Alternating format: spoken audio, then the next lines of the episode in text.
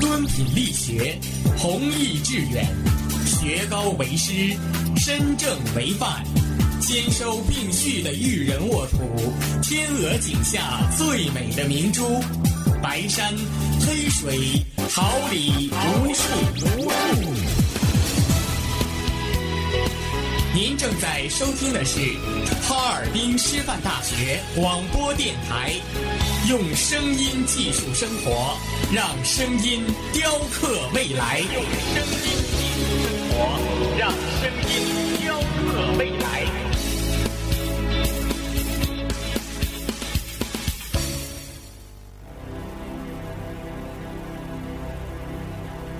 Is it a New Year's Eve celebration in Kazakhstan? Yeah, what's going on? 2006, Mario and Nasty, what up? With that brand new classic.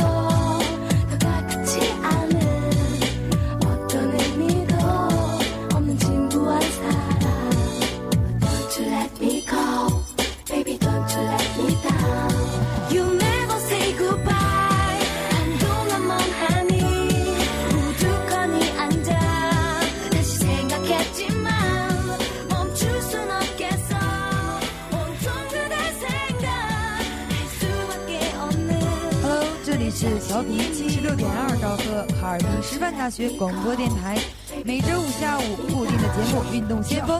大家好，我是小川。大家好。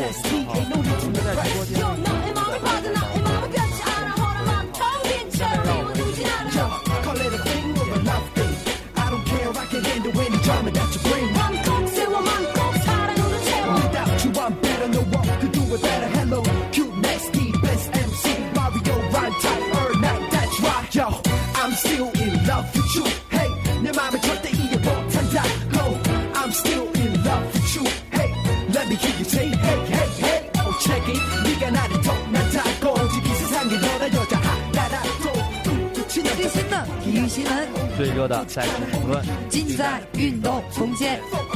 北京时间八月二十九号晚上，二零一一年韩国大修田径世锦赛继续展开激战。在万众瞩目的男子一百一十米栏决赛里，中国飞人刘翔在最后一个栏被罗伯斯打手碰到栏架，痛失好局，以十三秒二七第三个冲过终点。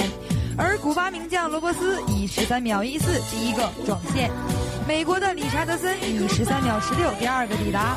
那么赛后呢，中方提出了申诉。经过裁判研究决定，罗伯斯犯规剥夺金牌，美国的理查德森获得冠军，而我们的受害者犯规受害者刘翔则是赢得了亚军。北京时间八月三十号凌晨三时，第一至一二赛季西甲第二轮，巴萨在首回合二比零无比的打胜亚雷亚尔。上半场维亚雷亚尔靠着加时建功，下半场他们打入加盟后，在最后最后梅西领先二多。北京时间八月三十一号凌晨消息，本年度最后一项大满贯赛事——美国网球公开赛展开正赛的第二日争夺。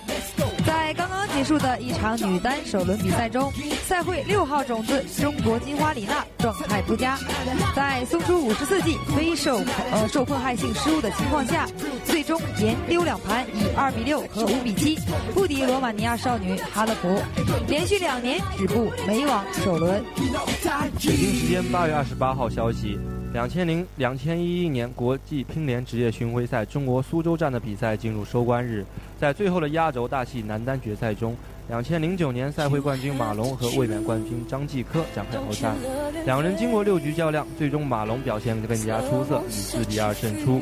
时隔两年再夺苏州公开赛单打冠军，这也是马龙今年第一个国际比赛单打冠军。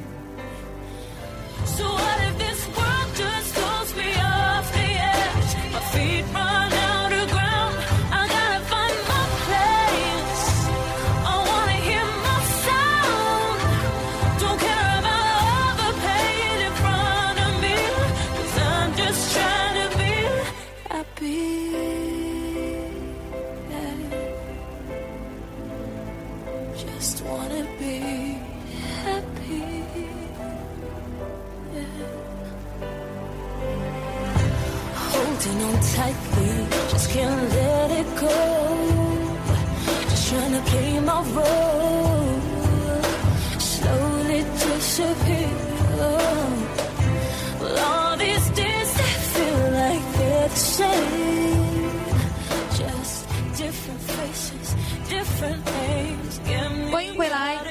有篮球的劲爆，足球的华美，华尔兹的高位监控比赛。赛事送览为您呈现。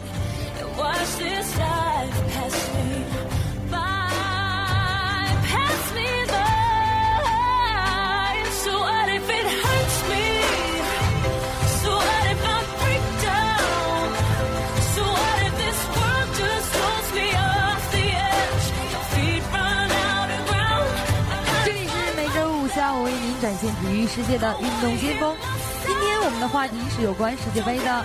那么耗子，你平时有没有关注世界杯啊？不会是一直在忙着等级考试吧？考试当然是要忙的，但我也不会丢掉我的兴趣啊。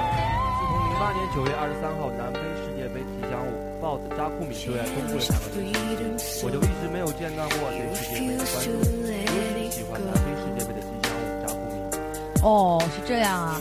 其实我也很喜欢南非世界杯的吉祥物豹子扎库米的，它活泼的运动外表那是相当的招人喜爱啊。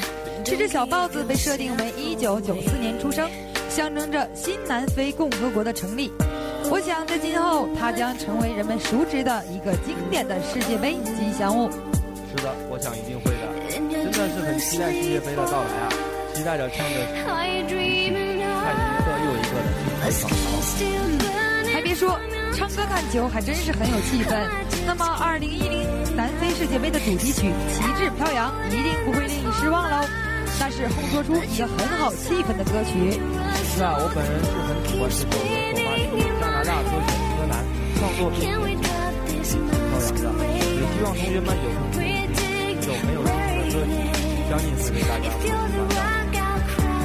没错，对了，哎，说到这个，我要考考你啊、你呢自称是一个铁杆球迷，那你能不能给我们大家讲讲2010世界杯的比赛用球有哪些进步吗？好的，这个你可难不倒我。两千一零年南非世界杯比赛用球普天统计，在技术上实现了历史性的突破。球体的八片表皮使用了一根支支优相结合的材质，并采用球形复合长球形，在三维立体结构，从而可以完美的包住球呃，没想到你这说的太专业了呀，有没有通俗一点的呢？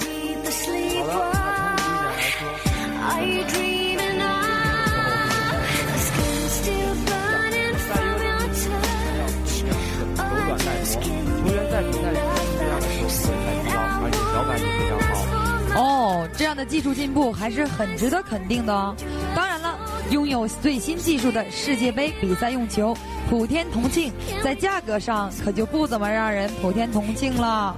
是的，近日十个颜色各异、精致漂亮的历届世界杯比赛用球，包括1970年墨西哥世界杯、1974年德国世界杯、1978年世界杯，一直到最近三届世界杯所使用的三色球，最火流星，团队之星在某品牌专柜展出并发售，吸引众人驻足观望，一套售价竟高达八千八百元。唉，球好的同时钱也好啊，让我们先说到这儿吧。一段美妙的音乐后，我们来讨论2010南非世界杯小组赛抽签的话题。Oh,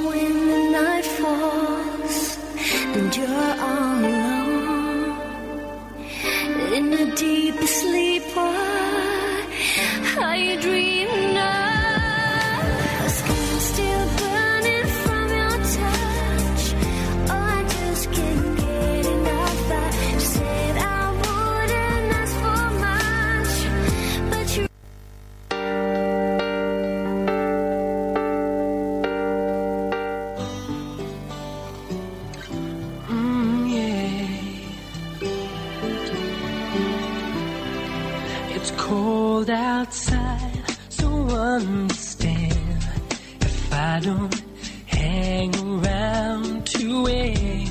I'll say goodbye and kiss your hand, and then get on with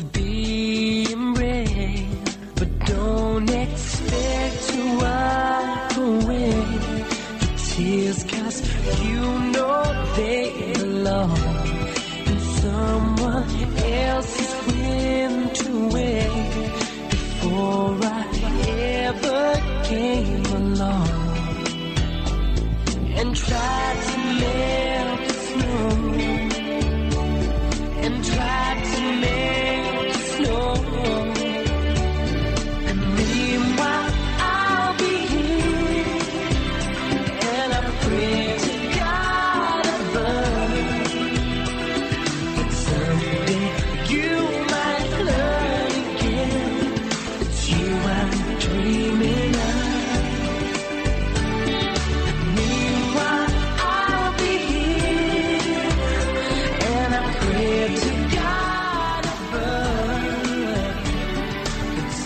这里是每周五下午固定的节目《运动先锋》，让我们共同回顾南非世界杯。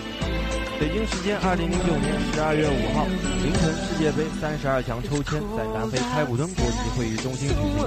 本次抽签没有出现绝对的死亡之组，只有德国所在的小组实力比较平均，巴西则抽到葡萄牙和科特迪瓦两支劲旅。是的，东道主南非小组形势格外严峻。进入该组的法国庆幸再次得到幸运女神的眷眷顾，意大利、西班牙、英格兰等老牌球队分组理想，阿根廷也摆脱了连续数届抽进死亡之组的命运。没错，我想说，作为阿根廷的粉丝，听到这个消息真的是很替他们高兴啊，因为最近他们状态非常的不好，他们需要时间来调整。说的没错，二零一零南非世界杯，阿根廷在南美区预选赛上打的是非常糟糕，直到最后一轮才惊险晋级。马拉多纳的执教水平遭到质疑，甚至刚刚获得欧洲金球奖的梅西也受到抨击。阿根廷在名下世界杯赛场上表现如何，现在真的无从知晓。是的，作为种子队之一的阿根廷被分到了 B 组，该组还有尼日利亚、韩国以及希腊。阿阿根廷与这三支球队都有很深的渊源，在世界杯上都有过交锋，而且对他们的交锋都代表了一段历史。没错，二零零二年在韩日世界杯对尼日利亚，阿根廷小组没出现；一九九四年美国世界杯对希腊，马拉多纳的最后一场比赛未能夺冠；一九八六年世界杯对韩国，阿根廷最终在决赛中三比二击败德国。三个对手代表着三种途径，就看阿根廷选择哪种了。所以啊，在那届世界杯上，我们将为阿根廷捏把汗。不过，纵观整个分组情况，还真就像阿根廷所在的 B 组情况一样，没有真正意义上的死亡之组。不过，在没有死亡之组存在的情况下，荷兰所在的 E 组是潜在的死亡之组哦。说的没错，荷兰队如果不出意外的话，很有可能小组分出。不过，荷兰若有闪失，那么很可能重演2006年德国世界杯法国队的遭遇，直到最后一轮才惊险晋级。是啊，日本、丹麦以及喀麦隆没有一个是省油的灯，都有着丰富的大赛经验。作为北欧球队的丹麦，整体作战能力很强。当然，如果要让我选择谁与荷兰队一起晋级，那么其实我是比较倾向于喀麦隆的。是的，本届世界杯抽签之前，很多舆论也认为法国和葡萄牙所在的小组将会是死亡之组。事实上也正是如此，法国所在的小组实力比较平均，八个种子队就属南非最艰难。但小组还有墨西哥和乌拉圭两队，都属于实力派球队。是的，葡萄牙与巴西相遇，同组还有朝鲜和科特迪瓦。由于同属葡萄牙语系的两支球队将在最后一轮小组赛中相遇，巴西很可能在提前晋级的情况下放水给葡萄牙，做掉科特迪瓦与朝鲜。两个小组虽然劲敌重重，但赛程上很微妙。很可能像2006年世界杯阿根廷与荷兰的那组，真正大战前双方已经提前晋级。是的，说的很有道理。可这么说来，东道主南非队可就要倒霉啦。没错，以往的世界杯都是东道主受益，但从本届世界杯的抽签结果来看，欧洲列强更像是最终的受益者。东道主南非在小小组赛中遭遇到第四档次的最强法国，以及技术出色的墨西哥队，他们想要晋级，很可能将要和墨西哥进行一场死拼赛。是的，二零一零年世界杯东道主南非很可能就出不了线了。再来看看世界杯仅有的几支亚洲球队，他们的签投的也非常的不好。日本虽然技术特别出色，但是所面对的丹麦和荷兰荷兰都属于身体强壮型，而且身高也是本届世界杯最高的几支球队之一。非洲喀麦隆也是属于身体对抗比比较强的队伍，因此来说，日本在身体方面将会吃很大的亏。是的，朝鲜虽然说比较神秘，但面对葡萄牙和巴西两队，很难发挥出高水平。唯一比较占优势的就属韩国队，他们拥有丰富的大赛经验，或许在比赛中这些会对他们有所帮助吧。好了，让我们进一段美妙的音乐，休息一下。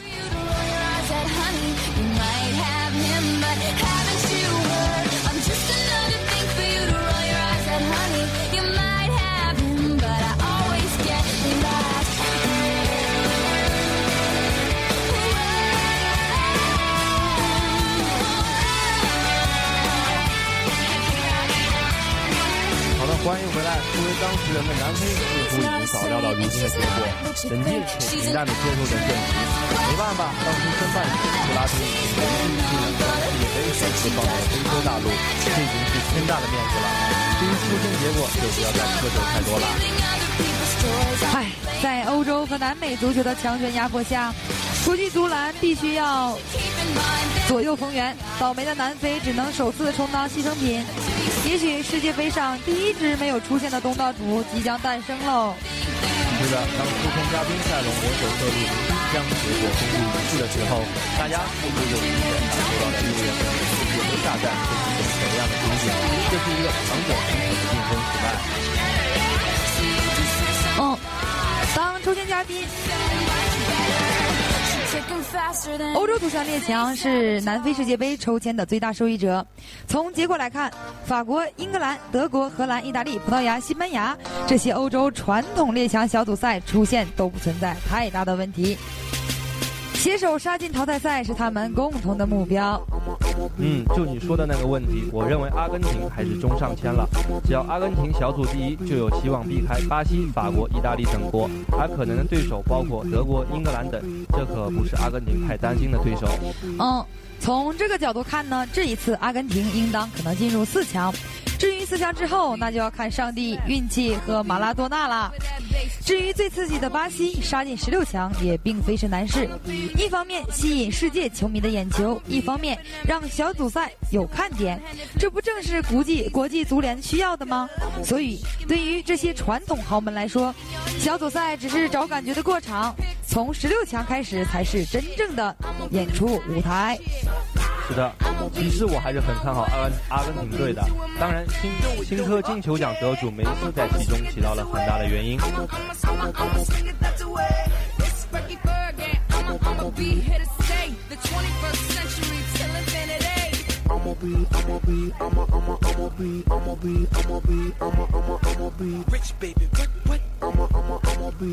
好了好了，我们我想我们就不要再夸奖梅西了。在以前的节目里，我们已经很详细的介绍过这位球星了。现在让我们把目光转移到另外一支传统强队上，那就是西班牙队。I'ma be the advanced brother with soul. I'ma be worldwide international. I'ma be in Rio, rockin' Tokyo. I'ma be brilliant with my millions. Loan out a billion and get 是啊.但是如果你仔细分析完整的赛程，你会发现，实际上西班牙队的签运并不是最好的。虽然小组赛轻松，但淘汰赛会异常的难打。用马卡报的话来说，斗牛军团将面临史上最艰苦的淘汰赛。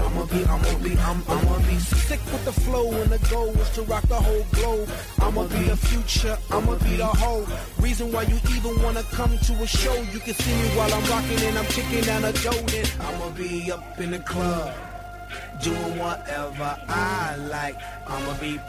没错在闯进半决赛，西班牙又很有可能遭遇阿根廷和德国的胜者，只有战胜这个强劲的对手，才能进入决赛。西班牙所在的淘汰半区极有可能是意大利、阿根廷、德国，相对于另外一个半区的法国、荷兰、英格兰和巴西，前者的竞争会更加惨烈一点。的确，很多球迷期待的决赛应当由当今足坛最强的西班牙和巴西来演绎。这两队是明年世界杯夺冠的最大热门。今年的联合会杯，万众期待的巴西大战西班牙决赛未能上演，但明年的世界杯很有可能弥补这个遗憾。I'ma be living that good life. I'ma be living that good, good. I'ma be, I'ma be, 尽管西班牙队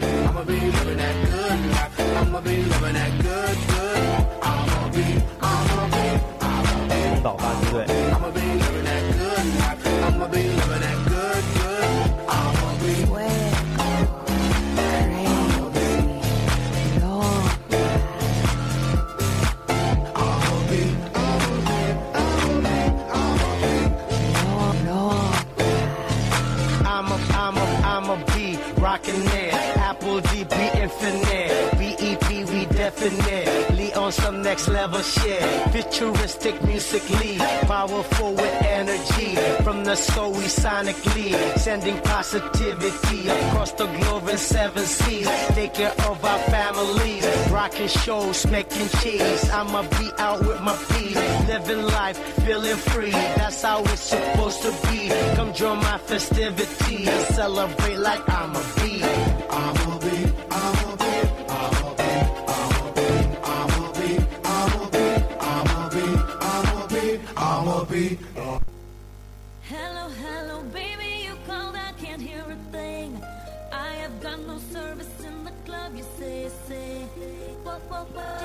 欢迎回来，关注中国体育的发展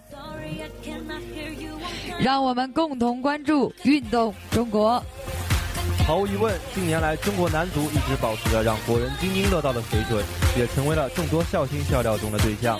但与此同时，中国女足的崛起也不禁让国人吃惊。男足坦言，在刚刚结束的大运会上，中国女足问鼎成功。是的，宝剑锋从磨砺出，梅花香自苦寒来。北京时间八月二十一号二十一时，二零一一年深圳世界大学生运动会女子足球决赛，由中国女足迎战日本女足。结果在这场比赛中，中国队凭借加时赛的绝杀进球，最终逆转日本，夺得了大运会的冠军。没错，经过不懈努力，中国的铿锵玫瑰终于在大运会的赛场上展现了最美的一面。在这场胜利之后，中国女足最后的二十人大名单敲定，准备参加奥运会亚洲区预选赛。是这样的，伦敦奥运会亚洲区女子预选赛即将开始。中国队的第一个对手是韩国。赛前新闻发布会上，韩国队主教练崔仁哲表示：“我们的目标是要进入伦敦奥运会，跟中国队的第一个场比赛，唯一的目标就是取胜。”是的，崔仁哲在发布会上介绍了韩国女足的备战情况。他说：“我们没有参加世界杯，所以只能认真的备战这一次的赛事。韩国女足从五月份就开始了集中训练，所以我们已经做好了一切准备。”对于本次本次比赛中的五个对手，崔仁哲表示对中国队、日本队和朝鲜队都比较了解，会全力以赴的去打好本次的赛事，争取最终前往伦敦奥运会。说的没错，尽管首战是东道主，但是崔仁哲却显得信心十足。他说，在以往韩国女足与中国女足的交锋历史上，是中国队占优。但去年我们在广州亚运会上两次碰到中国队，都取得了胜利，这让我们信心大增。要想从这次赛事赛事中出现，我想至少要十分。所以面对第一场与中国队的比赛，我们的目标就是全取三分。是的，没错。六支球队最终只有两个可以去伦敦。崔仁哲说，五个对手都非常的强大，但正如中国队主帅说的那样，任何赛事的第一场比赛都是非常困难的。如果能够在第一场比赛中战胜中国队，那么接下来的比赛对韩国队是非常有利的。是的，日本女足不久前夺得了世界杯的冠军。对此，崔仁哲表示，虽然日本获得了世界杯冠军，但他也会尽力去寻找日本队的弱点，希望能够在比赛中获得好的结果。好的，那就让我们共同祝愿中国女足能在奥运会预选赛上取得好的成绩。好了，我们今天节目就到这里，感谢您的收听，我是小浩。我是小川，感谢导播金强，监制魏仁浩，我们下期节目再会。